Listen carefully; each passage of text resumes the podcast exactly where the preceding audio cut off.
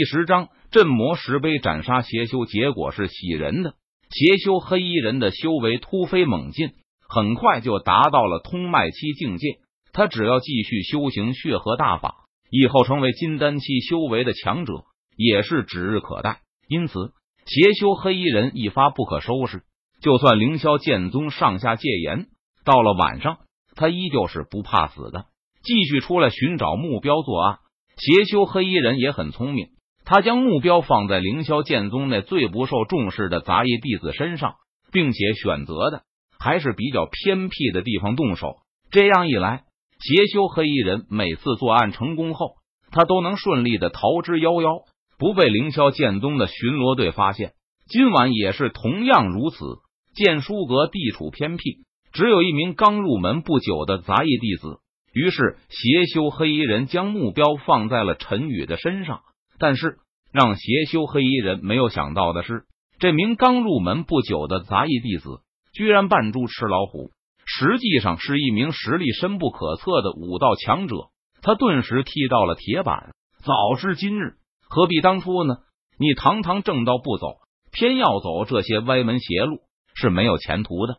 今天就算不是我，以后也会是其他人来了劫你的生命。陈宇闻言，他脸色淡然，看着邪修黑衣人，语气平淡的说道：“时间不早了，我送你上路吧。”陈宇脸庞冷峻，目光冰冷，他语气森然的说道：“不，不要杀我，我还不想死。只要你肯放我一条生路，我就告诉你一个秘密。不过，就在这个时候。”邪修黑衣人却开口求饶道：“哦，什么秘密？说来听听。”陈宇闻言，他眉头微翘，好奇的问道：“只要我说了，你就肯放我走？”邪修黑衣人看着陈宇，再次问道：“你觉得自己现在还有那个资格跟我讨价还价吗？你想说就说，不想说就不说。至于杀不杀你，全看我心情。”陈宇闻言，他脸色淡然，嘴角勾起一抹邪魅的微笑。说道：“好，我说。”邪修黑衣人听了陈宇的话后，他咬牙说道：“事已至此，邪修黑衣人知道他根本没有任何选择。正如陈宇所言，他的生死全在对方一念之间，他根本没有任何资格选择。你知道凌霄剑宗内有一处禁地，名字叫做镇魔石碑吗？”邪修黑衣人脸色微沉，他看着陈宇，低声问道：“镇魔石碑。”陈宇闻言，他不禁轻易一声道：“两个月来，陈宇在剑书阁翻阅书籍，他有看到过关于镇魔石碑的介绍。据说，在一千年前，青州发生了魔道之乱，导致整个青州范围内民不聊生。于是，凌霄剑宗数位老祖率领凌霄剑宗弟子下山除魔卫道。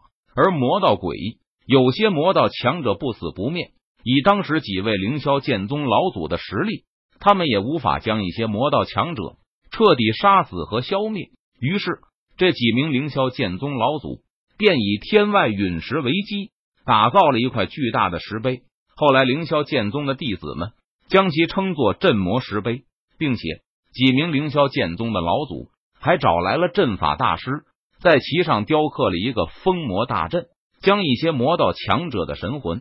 都封印在了镇魔石碑之中。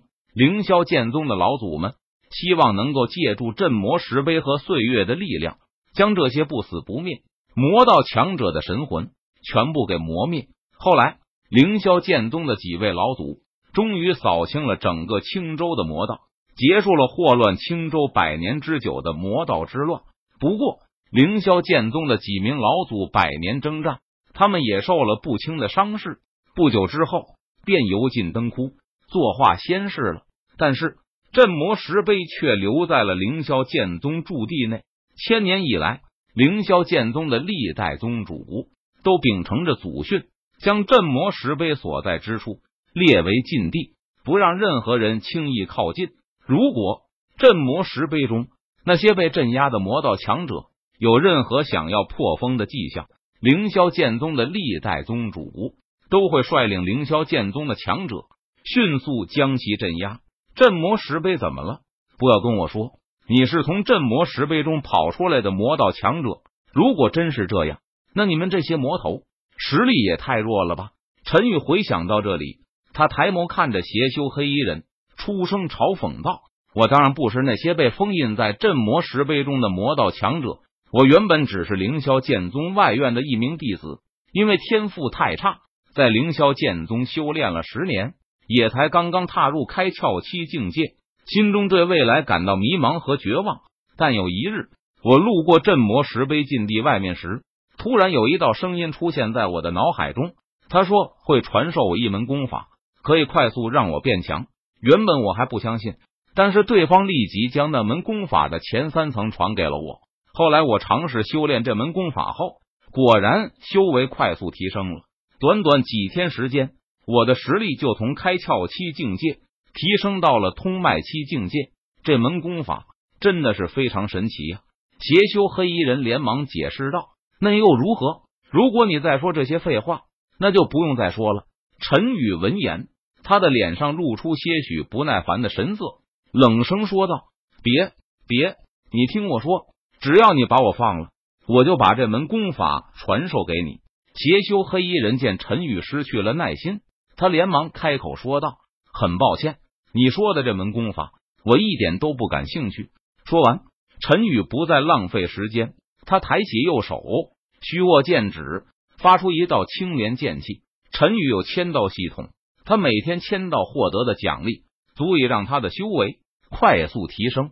因此，陈宇根本不用修炼这些歪门邪道的东西，把自己弄得人不人、鬼不鬼的。唰！只见青莲剑气携带着凌厉的锋芒呼啸而出，扑哧，血花飞溅，青莲剑气好似一道闪电般横空而过。瞬间没入邪修黑衣人的眉心之中，扑通一声，邪修黑衣人的身体如同一堆烂泥般瘫倒在了地上。邪修黑衣人双眼中的神色暗淡，当场便断绝了生机，毙命身亡。陈宇见状，他眉头微皱，无奈的摇了摇头。杀人容易，但是处理起来就很麻烦了。陈宇可不想让人知道这名邪修黑衣人是被他杀死的，于是。陈宇趁着夜色，将邪修黑衣人的尸体直接扔到了距离剑书阁千米外的河流中。然后，陈宇回到剑书阁，他将房间内的血迹全部清理干净，不留下任何一丝的蛛丝马迹。